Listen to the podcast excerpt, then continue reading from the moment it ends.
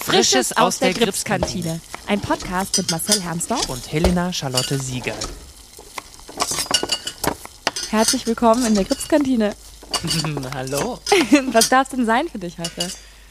Ähm, ich nehme ein Stück Apfelkuchen. Ein Stück Apfelkuchen. Ganz viel Zucker. Sehr gut. Und du? Äh, einfach einen Kaffee. Äh, schwarz oder äh, Mm, Cappuccino. mm, Einen großen. mit viel Schaum? Mit viel Schaum. Finde ich gut. Oder? Wäre ich auch dabei. Ja, ab und zu, der, das Koffein braucht man ab und zu einfach, um den Tag weiter zu überstehen. Mhm. Ja. Ja, herzlich willkommen auch an alle Zuhörerinnen und Zuhörer. Ähm, herzlich willkommen in diesem Podcast. Ähm, mein Name ist Helena Charlotte Siegal Mein Name ist Marcel Hernsdorf. und wir sind neu am Gripstheater. Richtig. Und äh, diesen Podcast, der entstand aus der Idee von Marcel. Ja, das stimmt schon. Ja, du Kann hast so mich sagen. angerufen und gefragt, sag mal, willst du nicht einen Podcast mit mir machen? Mhm. Ich habe mich sehr gefreut. Ähm, wir sind hier beide neu am Ensemble, gerade erst neu angefangen. Mhm. Und durch die momentane Situation hatten wir jetzt noch nicht die Möglichkeit, mit so vielen Leuten am Haus zu arbeiten. Nee, so einen richtigen Arbeitsalltag gibt's leider noch nicht. Ja, und eine Kantine, wo man sich sonst trifft im Theater mal und andere Leute kennenlernt, Gibt es auch auch nicht. nicht. Nee. Und aus diesem Grund haben wir uns überlegt, eröffnen wir doch einfach selbst eine Kantine. Ja, Und lernen die Leute dann kennen, indem wir sie zu uns einladen und äh, in so einen kleinen Plausch kommen. in einen Kantinenschnack. Kantinschnack. Ja. Richtig. Weil das natürlich äh, eindeutig fehlt in den heutigen Zeiten. Dass man sich Mhm. einfach mal hinsetzt und kennenlernt Mhm. und sagt, hey, ich bin hier neu, erzähl doch mal von dir.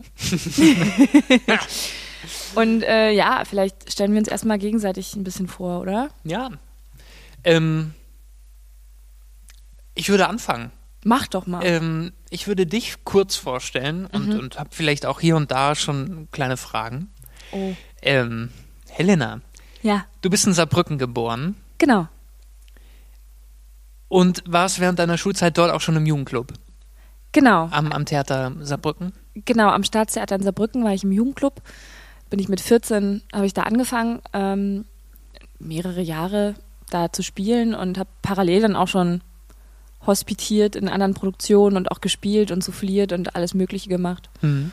Und ähm, genau, Wie viele Jahre warst du am Theater? das muss ich jetzt mal überlegen. Ähm, vier, fünf Jahre, viereinhalb, Mhm. fünf Jahre Mhm. war ich da. Von in allen Positionen, die man ohne nennenswerte Ausbildung besetzen kann. Du hast aber nicht in Saarbrücken gewohnt? genau. Bist dann ich, immer gependelt?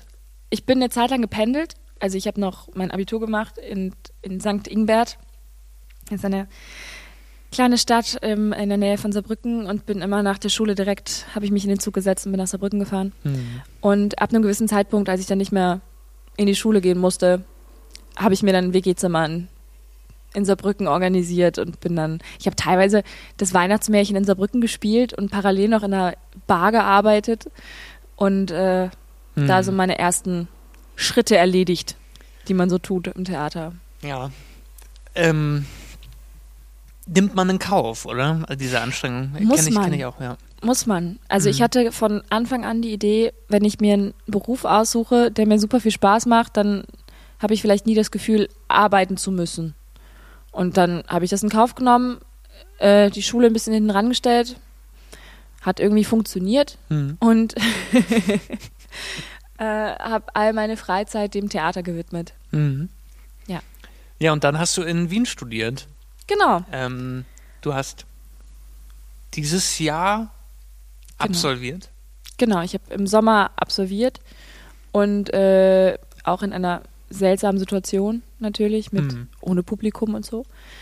Ähm, habe vier Jahre in Wien studiert, habe zwischendrin mal ein Semester in Kroatien, ein Erasmus-Semester gemacht und habe da Puppenspiel studiert und Ja, so da habe ich auch eine Frage zu. Zum Ach, echt? Puppenspiel in Kroatien.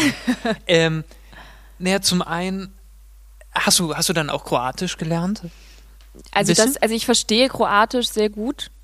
Also vor allem so Theatersprech verstehe ich auf Kroatisch sehr gut. Also ich kann, könnte auf Kroatisch super eine Szene beschreiben. Mhm. und ähm, die Qualität der Bewegung einer Puppe und so weiter. Ähm, so Brot einkaufen und so, dafür reicht's auch. Aber ich verstehe es besser, als dass ich es spreche. Also ich habe meistens Englisch gesprochen mit allen, wenn es so um wichtige Dinge ging, aber irgendwann hat es gereicht, dass ich im Unterricht nicht mehr übersetzt, es extra für mich übersetzt werden musste, alles. Mhm. Ja. Und, und diese Puppenspielerfahrung, die du dort gemacht hast, kannst du die heute ins Spiel mit mitnehmen? Also Absolut. Hat, hat das Auswirkungen auf dein, auf dein Spiel auf der Bühne? Ähm, das kann ich jetzt, das kann ich nicht so wirklich beurteilen, aber ich weiß, dass ich anders an Szenen und an Momente auf der Bühne rangehe, weil, also ich, ich finde, Puppenspiel fängt da an, wo Schauspiel schon aufhört. Also mit Puppenspiel kannst du einfach, wenn du dir über eine Geschichte überlegst und dann denkst, ah, es wäre jetzt irgendwie cool, wenn die Hauptfigur jetzt ein- einfach anfängt zu fliegen.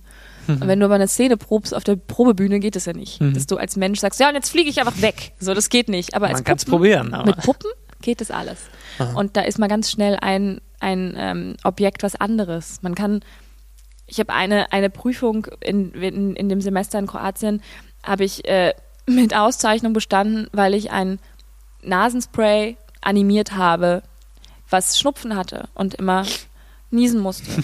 und also das ist halt so eine, so eine ganz andere kindlichere Fantasie, die da aktiviert wird und das ist natürlich sehr hilfreich im Probenprozess. Hast du dann auch Puppen selbst gebaut? Ja, ja. Ich habe es dann auch in der, in der, als ich wieder in Wien zurückgekommen bin, da auch eine Probenzeit, eine Arbeitsphase mit Puppe gemacht, habe den kleinen Prinzen in zusammengekürzt auf 20 Minuten und habe selbst den Piloten gespielt, den Pierre und habe ähm, der kleine Prinz war eine Puppe, die ich selbst gebaut hatte, die dann immer auf meiner Schulter saß und mir Anweisungen gegeben hat. Schön. Ja. Ich glaube, meine erste Theatererfahrung ist ähm, in einem privaten Keller gewesen, in dem Puppenspiel äh, stattfand. Aber das waren wirklich noch so klassische Handpuppen, Mhm. irgendwie den Prinzen und äh, ich glaube, es gab eine Katze oder ähm, aber das war so wirklich äh, eine Frau, die das privat angeboten hat und dann sind da aber Kindergartengruppen hin und Mhm. äh, ich gab's in meiner Erinnerung ist es ein ganz dunkler Keller gewesen, aber mit so Plüsch und so ausgelegt und dann war es schon sehr gemütlich. Nein, ein Puppenspiel ist eben, äh, das regt ganz andere Bereiche im Gehirn an. Mhm. Also das ist einfach, man muss sich mehr drauf einlassen, habe ich den Eindruck. Also es fällt, glaube ich, auch je älter man wird, schwerer, sich auf Puppenspiel einzulassen. Aber im Endeffekt ist alles Puppenspiel. Also ich, ich kann, ich habe, du kannst alles in deinem Umfeld animieren. Du kannst überall irgendwas finden und dann auch, du kommst viel schneller auf selbst auf Geschichten. Also deine ganze Fantasie, deine ganze innere Geschichte da wird an. Es ist, es ist wunderschön. Es ist wirklich sehr, sehr schön. Und im Endeffekt sind ja Zeichentrickfilme und Animationsfilme sind ja auch irgendwie Puppenspiel. Ja. Spannend, ja. Du hast dann, ähm, war das noch während des Studiums?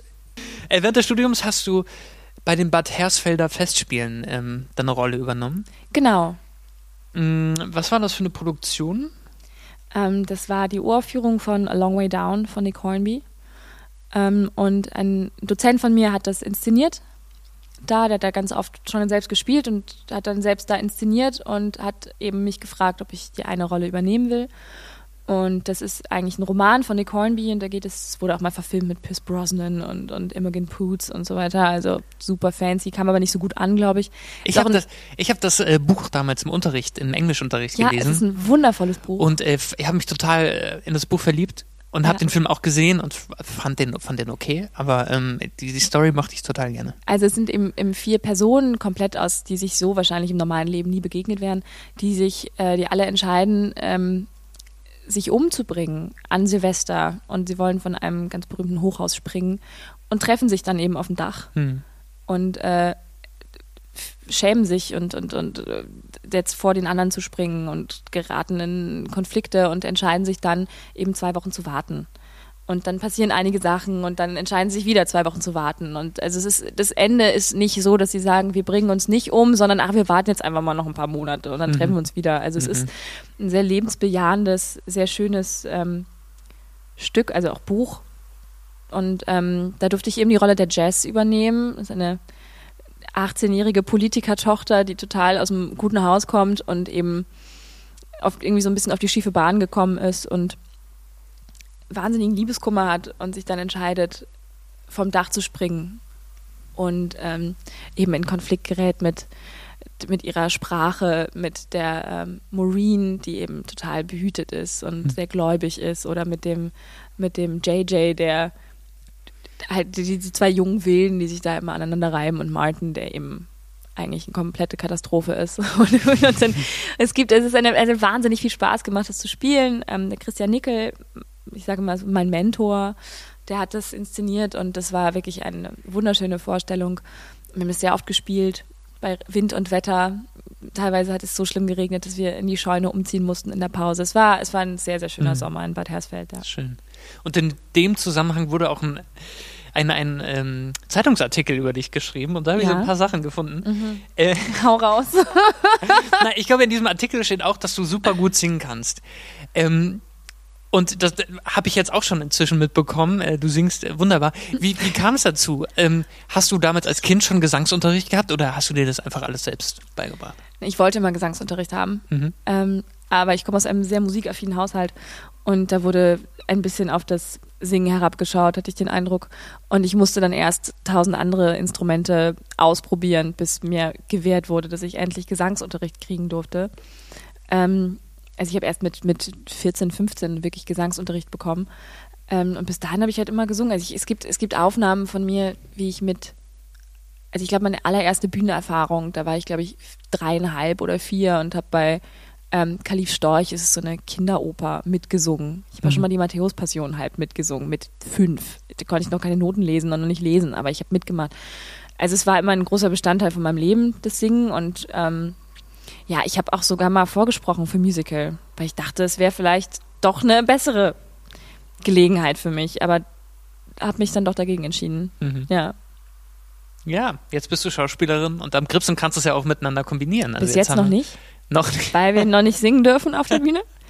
Aber ähm, es war für mich ein ganz großer Bestandteil, mich fürs Krips-Theater zu entscheiden, ähm, weil ich wusste, es ist hier sehr musikaffin Mhm. und ähm, man kann hier auch viel mit Musik arbeiten. Und die zwei Produktionen, die ich bis jetzt gehabt habe hier und die ich geprobt habe, waren immer ganz fantastische Musiker dabei. Und ähm, ja, also mir ist Musik sehr wichtig im Theater und ich Mhm. finde, es ist wie auch Filmmusik in Filmen sowas, wo man als Zuschauer gar nicht so im ersten Moment drauf achtet und dann im Nachhinein Ja, super wichtig. es ist total wichtig Ja. und total schön und ich freue mich auch sehr auf Linie 1, Ja.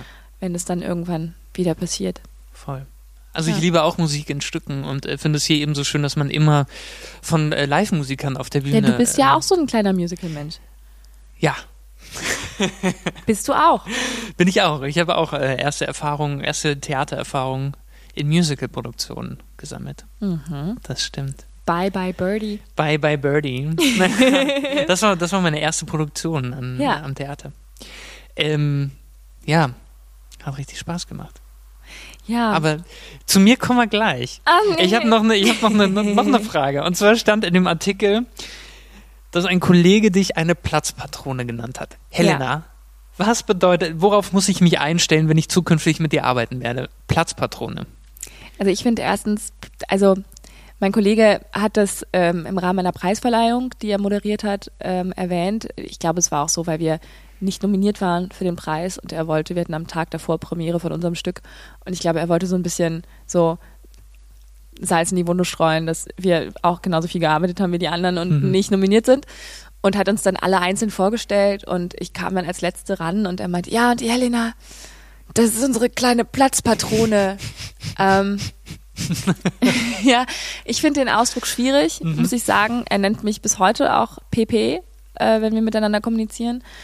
Ähm, weil Platzpatrone wirkt so, als würde es einmal knallen und dann kommt aber nichts und es Mhm. ist auch nicht irgendwie, in, also man wird davon nicht verletzt oder sonst was. Es macht einfach einmal Wumms und dann ist auch schon vorbei. Mhm. Und das finde ich irgendwie schade. Mhm.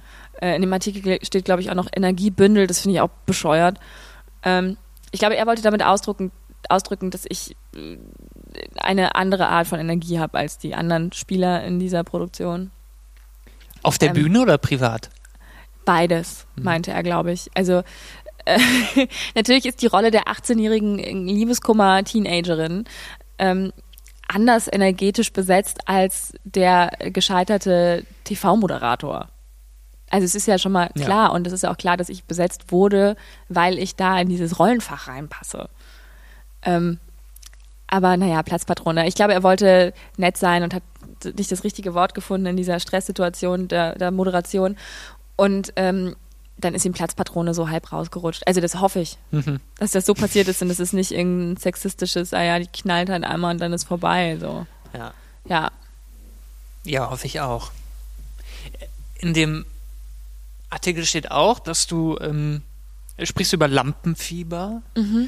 Ähm, jetzt ist natürlich seit dem Artikel schon eine gewisse Zeit vergangen, aber würdest du das heute auch immer noch unterschreiben, dass du Lampenfieber vor Vorstellungen hast? Ich glaube, Lampenfieber ist ein zu großes Wort dafür. Also ich bin natürlich nervös und aufgeregt. Jetzt in der letzten Produktion bei Kai zieht in den Krieg und kommt mit Opa zurück, bin ich, da gab es ja noch keine richtige Premiere. Und es war ganz seltsam, weil ich das erste Mal nicht in der Endprobenwoche so, auf, so aufgeregt war. Hm. Weil ich bin halt aufgestanden und bin zur Probe gefahren. Aber ich wusste, es ist nicht die Premiere und so. Also das war ganz seltsam. Und da habe ich dann gemerkt, wie sehr ich das vermisse. Aber sonst ist es natürlich ähm, auch eine helfende Kraft, bevor man auf die Bühne geht, dass man so ein bisschen so, oh, jetzt geht's los, oh, gleich, oh, jetzt gleich kommt mein erster Satz und, und auf die Bühne so. Und das ist ja eigentlich, eigentlich total schön und ich glaube, diesen Adrenalinschub braucht es auch manchmal. Also ich bin absolut süchtig nach diesem Adrenalinschub. Ich brauche das schon, aber ich kann inzwischen sehr gut damit umgehen. Ich bin wahnsinnig nervös äh, vor jeder Premiere in allen Endproben. Hast du auch so ein Ritual an der Premiere, wenn du so weißt, du bist ganz schlimm aufgeregt, dass du so sagst, okay, ab dem Zeitpunkt, also ich muss unbedingt vor 13 Uhr noch was Richtiges essen, weil danach schaffe ich es nicht mehr und so? Hm, hm, das nicht, aber ich bin wirklich immer viel zu früh vor Ort. Ja, bei Also ich Premieren glaub, ich- zwei Stunden zu früh mindestens. Genau, genau. Ich bin, ich nehme mir da wirklich richtig viel Zeit, Mhm. Weil ich durch alle Räume nochmal gehen muss und äh, so. Und ich glaube, ich stecke meine ganze Nervosität in ähm, Premierengeschenke. Ja, So. ich bin ein Ab, also das ist ja. Uh, ich freue mich auf unsere erste gemeinsame Produktion, wenn wir uns gegenseitig mit Geschenkkörben überhäufen Yes. und alle anderen total überfordert sind und so einen Yes. Schoko-Nikolaus irgendwo hinstellen, so alles Gute, toi, toi, toi. Und ich, ich muss sagen, also ähm, du hattest es ja schon angeschnitten. Ich hatte ähm, vor meinem Studium auch ähm, am Theater äh, in einem äh, Jugendclub Wo in Wiesbaden gespielt. In? Wiesbaden, genau. Ähm, und äh, wir waren ein Riesenensemble ähm, von Leuten äh, und wir haben immer mit Liveband gespielt. Und wir haben uns da richtig ins Zeug gelegt, was so Premierengeschenke angeht. Also wirklich, wir, Ja. haben, wir haben da nächtelang verbracht, um irgendwie ähm, uns da auszutoben. Und dann bin ich so ins Studium auch gegangen und dachte, okay, jetzt muss ich jedem immer hier ein Premierengeschenk machen. Und dann habe ich gemerkt, dass nicht alle so ticken. Ich habe mal bei einer Werkschau zusammen mit meiner Szenenpartnerin, dem, ähm, dem Dozenten, ein Premierengeschenk, also zur Werkschau eben, ähm, haben wir ihm irgendwie was Kleines geschenkt. Mhm. Und er war so, hä? Mhm. Das kenne ich nur vom Theater. So, das ist ganz komisch.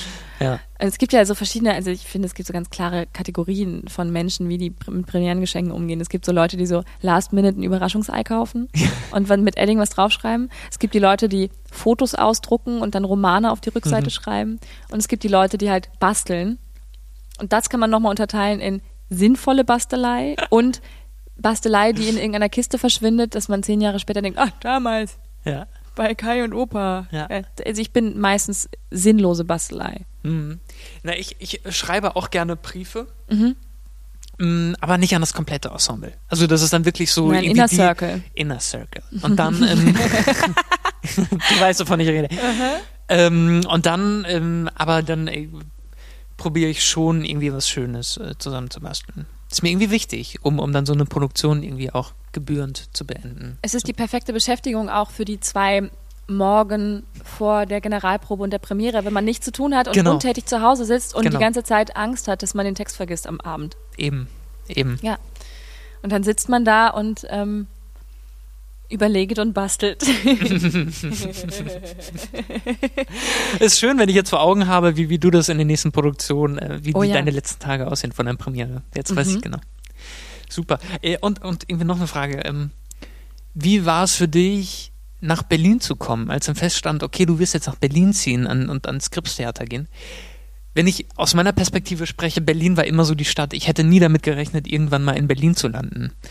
War für mich einfach am anderen Ende von Deutschland eine riesengroße Stadt, vor der ich immer Angst hatte. Und das war immer, nee, nach Berlin will ich niemals ziehen, werde dort niemals arbeiten. Dann hieß es irgendwann, okay, Marcel, du musst jetzt nach Berlin. du musst. Du musst, ähm, ich darf. Ähm, wie, wie war das für dich? Ähm, also ich muss dazu sagen, dass als ich zum allerersten Mal in Berlin war, ich glaube, da war ich 16, 17, bin ich mit meiner Mutter eine Woche nach Berlin zum Urlaub machen. Ähm, und da habe ich mich sofort in die Stadt verliebt. Also ich liebe Berlin über alles. Mhm. Und ähm, da habe ich schon so ein Frühstücksbrettchen mal geschenkt bekommen von meiner Mutter mit diesem Zitat, du bist verrückt, mein Kind, du musst nach Berlin und so. Und ich bin auch in, in jeder freien Minute von Wien aus nach Berlin gefahren. Wenn ich wusste, ich habe drei Tage frei, habe ich mich in Zug oder ins Flugzeug gesetzt und bin nach Berlin. Hab, ich kenne sehr viele Leute hier schon und, und für mich war es so eher so ein Stück nach Hause kommen, weil ich mich in Wien nicht sehr wohl gefühlt habe gegen Ende der Ausbildung. Und ähm, ich habe mich total gefreut. Also für mich war das immer so ein Ziel, irgendwann in Berlin zu spielen. Mhm. Und äh, das ist dann relativ schnell in Erfüllung gegangen. Und äh, hatte da, bin irgendwie, also es, ich kann, ich kann mich kaum noch daran erinnern, wie es war, in Wien zu wohnen. Weil ich das da irgendwie so, mich nie wirklich angekommen bin. Und jetzt habe ich hier meine Wohnung und jetzt ist es irgendwie schön und ich weiß, wo ich hin muss zur Arbeit und habe auch irgendwie so eine Perspektive auf die nächsten paar Jahre. Das ist irgendwie, also für mich war es ein Träumchen. Schön. Für mich war Berlin eine Liebe auf dem dritten oder vierten Blick. So. wenn, ich das, wenn ich das so sagen darf. Also, äh, weiß noch, äh, das erste Mal, als, ähm, das waren immer so Wochenendbesuche und ich war jedes Mal völlig überfordert. Und beim ersten Mal war so, oh, viel zu groß, viel zu schmutzig. Ähm, und dann mit jedem Besuch war es so, ah, aha, ja, okay. Und inzwischen sage ich, irgendwie fühle ich mich richtig in meiner Blase, in der ich lebe, fühle ich ja, mich richtig wohl. Das ist, glaube ich, ein Problem. In Berlin lebt man sehr stark in Blasen. Mhm. Wie oft ich Leute auf der Straße treffe, die ich kenne und mich darüber wundere und dann erst später merke, wir sind ja alle einfach nur eine große Theaterblase in Berlin, wo sich alle untereinander kennen. Mhm. Naja. Aber du hast ja auch, ähm, jetzt kommen wir vielleicht mal zu dir, in München studiert. Mhm. Und ich glaube, München und Wien sind sich in der Sicht ähnlich, dass es sehr saubere Städte sind ja, und stimmt. sehr, sehr Disneyland, mhm. sagen wir mal so. Also ich habe Wien immer als Disneyland bezeichnet, weil es zu sauber ist dafür, dass da so viele Leute wohnen. Also ja, kann ich sehr hell, sehr weiß, sehr sauber. Mhm. Ähm, du bist aufgewachsen, also bist in Mainz geboren. Mhm. Bist du da auch aufgewachsen? Mhm. Genau. Mainz ist ja in der Nähe von Saarbrücken, also ein bisschen in der Nähe, also kann man, kann man so sagen. Ähm, ich kenne Mainz auch ein bisschen, weil ich da immer hinfahren musste zur Klassenfahrt und Wandertag und so ins Gutenberg-Museum. Ähm, wie war es für dich, aus Mainz nach München zu ziehen? Mm, für mich war das, glaube ich, der richtige Schritt, in München anzufangen, weil München ein größeres Mainz ist. Mhm. Ähm, Mainz ist würde ich sagen, auch eine relativ saubere Stadt. Mhm. Ähm, und es war, war klar, es war ein, ein, großer Schritt für mich, in eine größere Stadt zu ziehen, aber München ist trotzdem am Ende auch ein Dorf. Also sagt Absolut. man, also es ist ähm, relativ übersichtlich äh, und von daher war es für mich weniger überfordernd, ähm, sondern ich war froh, in, in, in einer größeren Stadt zu sein, in der es ähnliche Züge gibt wie, wie in Mainz, wie in meiner Heimat. Ähm, genau. Und, und sie feiern auch gerne in München. Jedoch bevorzuge ich ähm, die Mainzer Fassenacht ähm, über das Oktoberfest. Über das Oktoberfest, mhm. was für mich immer zwei Wochen äh, Höllenqual war. das war wirklich, also man hat das Gefühl, man läuft durch eine Stadt voll mit Zombies. Ähm, war, war wirklich grausam. Und alle haben Lederhosen an. Alle haben Lederhosen an. Und man wusste, man, man konnte sich darauf einstellen, dass man krank wird. Also es war immer, oh Gott, in der Woche fängt Oktoberfest an und dann weiß man einfach, dass dann alle erkältet sind am Ende, weil einfach der Virus in der Stadt rumgeht. Wow. Ja. Ja. Also, also du bist in, in Mainz geboren. Genau. Hast dann in Wiesbaden am Staatstheater genau. angefangen in einem Musical-Ensemble. Mhm. Genau. Und hast da deine ersten Schritte auf den Bühnen getan? Oder wo, genau. was war deine erste Bühnenerfahrung, an die du dich erinnern kannst? meine allererste mhm. Bühnenerfahrung geht zurück in meine. Jetzt kommen die Kindergartengeschichten. Ja, Grundschule. Also ich würde sagen, im Kindergarten habe ich irgendwie, was war das, Frau Holle und die Vogelhochzeit gespielt, aber das war im kleinen Rahmen, ne? Also das war so vor der anderen Nur Gruppe. geladene Gäste. geladene Gäste. Die Bärengruppe in der Gespenstergruppe, so war das dann. Mhm.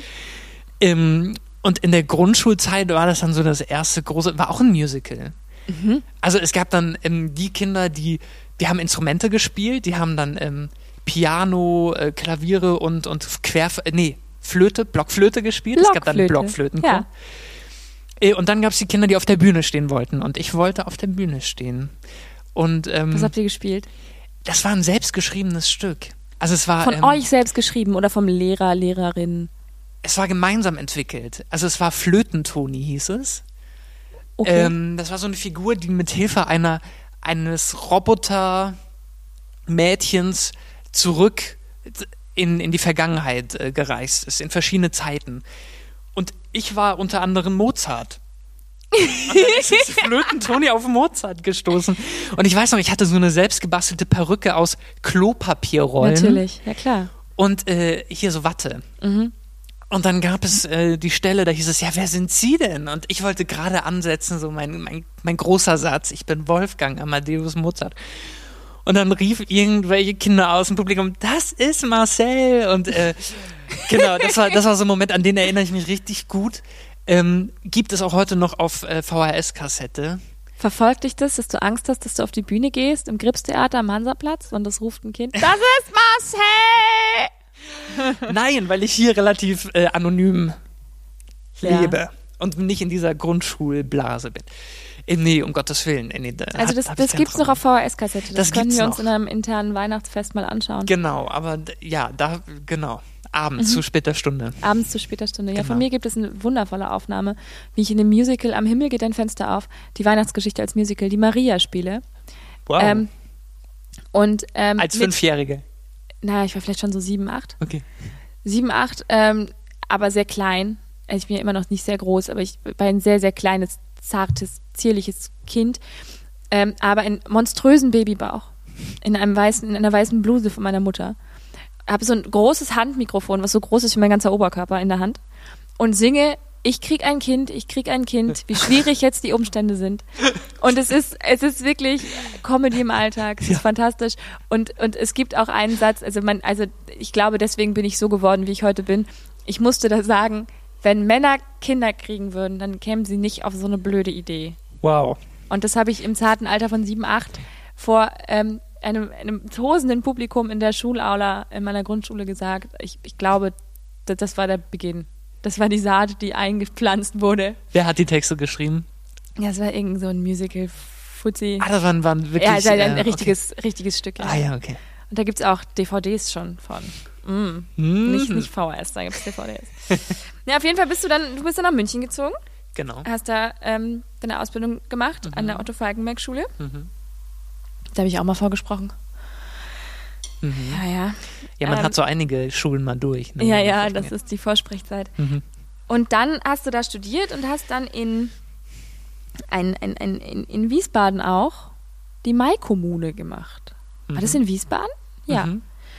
Ähm, und da habe ich einen Zeitungsartikel gefunden, wo wir bei dem lustigen Thema Zeitungsartikel sind, Um Gottes Willen. wo drin steht, dass du die Erfahrung, an die eigene Schmerzgrenze zu gehen und ohne Bühne zu agieren, als Gewinn siehst. Ja, wow. Das hast du gesagt anscheinend. Mhm, das, das, und ich glaube, eine Woche später haben wir das Projekt abgesprochen, weil die Schmerzgrenze überschritten wurde. Aber erzähl doch mal, was, was war denn das? Was hast du da gemacht? Naja, also das war nach unserem Studium, ähm, kurz bevor wir einzeln ähm, unsere Engagements angetreten sind, ähm, haben wir ein Kollektiv gegründet, die Mai-Kommune. Ähm, Studierende aus ähm, meiner Uni, aus ähm, der August Everding in die München, auch in München ist, ja? die auch in München ist, und ähm, der Ernst Busch, da hatten wir auch eine Kollegin. Und wir haben zusammen die Mai-Kommune gründen wollen und äh, dachten, wir hätten einen Raum, in dem wir uns kreativ ausleben können. Ähm, ohne Druck und allem und, und einfach einen Monat lang zusammen Kunst machen können. So, das war äh, unsere Hoffnung und äh, daraus wurde hm, Zelten im Café. also der, der, der ähm, Herr, der das äh, ins Leben gerufen hat, ähm, der hat uns in, in seinem Café äh, das äh, machen lassen. Ähm, eigentlich hätten wir in einer Wohnung wohnen sollen. Diese Wohnung hat sich aber herausgestellt als ähm, Kaffeelager, ähm, in dem es geschimmelt hat. Äh, uns wurden ähm, hier Feldbetten angeboten zum Schlafen. Äh, und dann haben wir relativ schnell gesagt, okay, nee, ähm, das ähm, in einem schimmeligen Raum und auf Feldbetten schlafen, das machen wir nicht wir schlafen doch dann lieber im Kaffeeraum, in dem es äh, eine Bühne gab mit, äh, mit Fell bezogen. Also da war es relativ weich und mit Isomatte und Schlafsack war das eventuell besser auszuhalten. Mm, aber das hat uns dann relativ schnell auch an unsere Grenzen gebracht. Zum einen, weil wir die meiste Zeit des Tages einfach von Menschen umgeben waren. Mhm. Ähm, morgens zu früher Zeit, lass es mal halb sieben, sieben, dann die Putzfrau auf der Matte stand ähm, dann eben die ersten Gäste kamen, die im Raum standen. Und äh, ja, man gar nicht dazu kam, diesen Raum zu nutzen, um sich kreativ auszutoben, sondern man war permanent damit beschäftigt, seiner, sich und seiner Rolle zu hinterfragen und, und zu sagen, okay, bin ich jetzt gerade Performer oder bin ich gerade privat in diesem Raum? Mhm.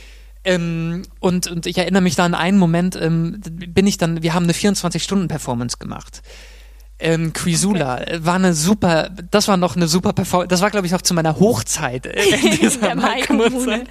So, äh, zur Zeit, äh, auch als dieser Zeitungsartikel entstanden ist, da haben wir 24 Stunden lang eine Performance gemacht, äh, in der es immer zwei äh, AkteurInnen gab auf der Bühne, es gab einen FragenstellerInnen und, und ähm, eine Person, die geantwortet hat.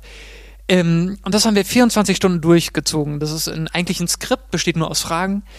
Ähm, und das war, war super. Also da sind wir echt, da haben wir Erfahrungen gemacht, die waren richtig toll. Wir sind uns, wir kannten uns noch, noch nicht lange, aber haben uns in dieser Zeit richtig gut kennengelernt, wie ich wenige Menschen in meinem Leben kennengelernt habe.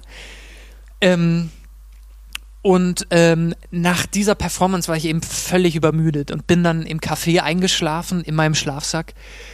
Und das war, glaube ich, ein Samstag. Und auf einmal war dieser Raum voller Menschen. Äh, lass es mal 15 Uhr, Wiesbadener Fußgängerzone, die Menschen strömen ins Café, es war noch vor Corona. Ähm, und ich wurde wach und nehme diese Geräuschkulisse wahr und ich habe gemerkt, ich kann mich nicht mehr bewegen.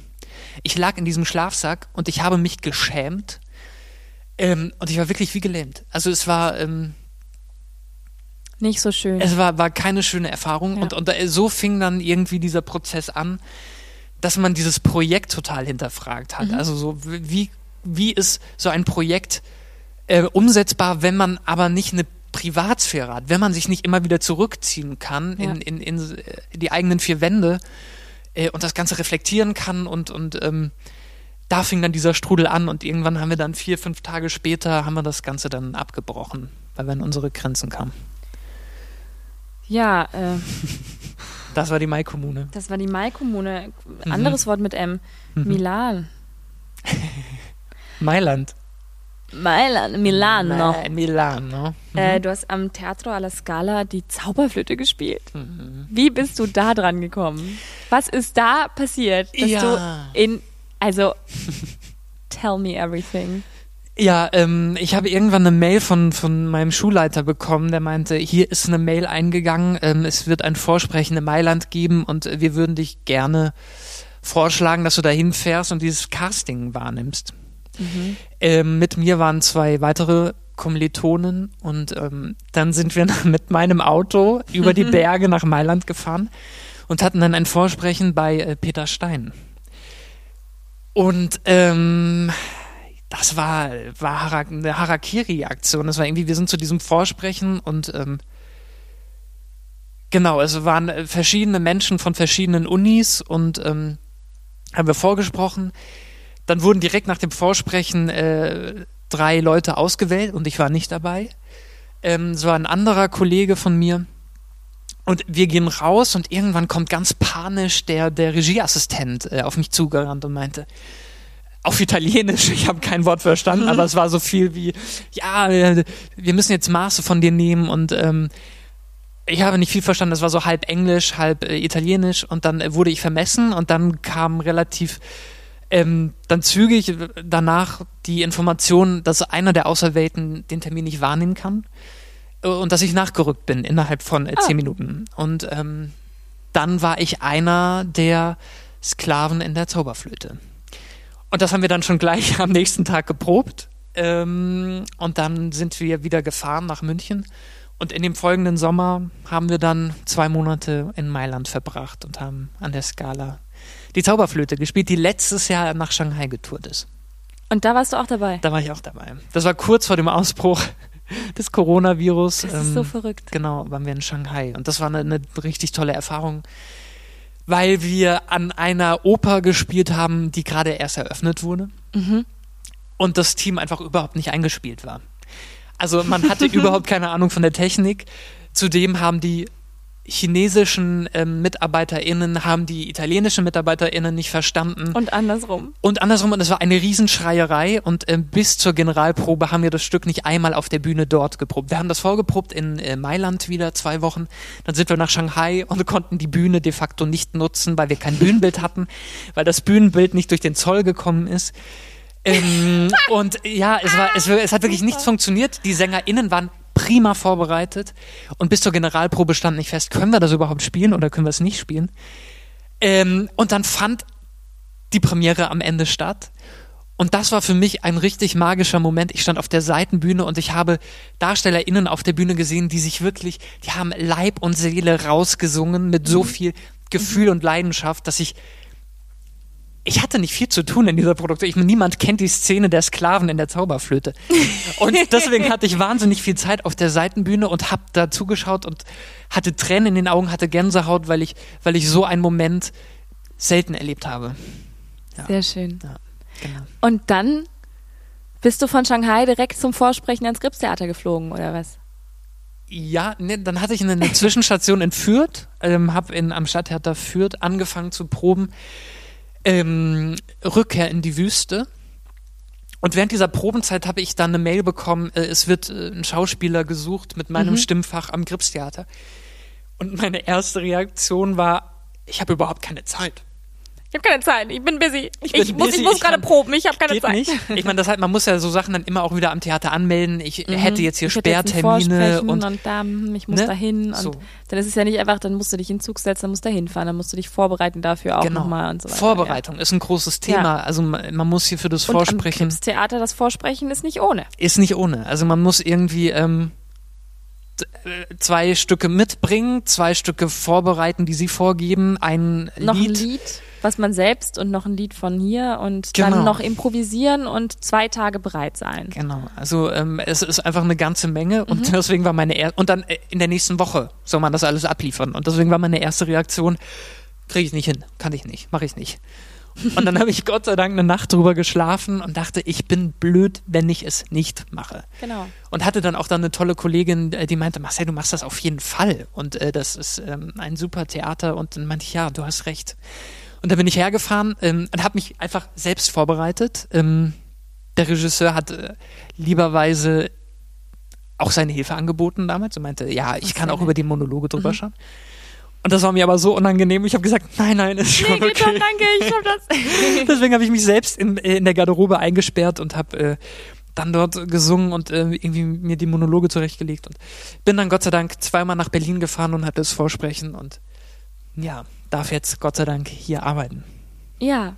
Und deine erste Produktion war Bella Boss und Bulli. Bella Boss und Bolin. Und Ja. ihr habt sechs Monate geprobt.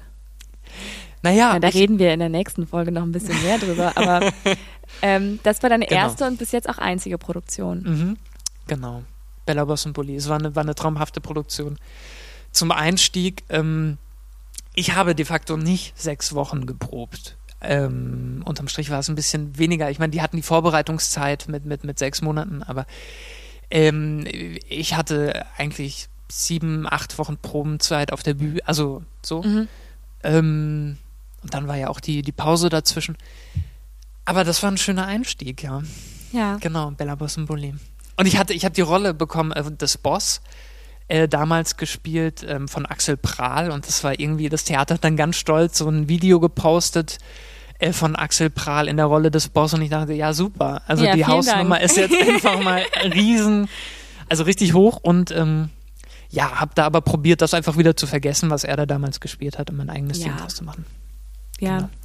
Ja, und ähm, mehr habe ich eigentlich über dich gar nicht gefunden im Internet. Keine peinlichen Artikel oder sonst was. Ja, die sind alle schon verschwunden. Ja. Es gab mal einen ganz peinlichen Artikel ähm, aus der Schulzeit. Da haben wir eine.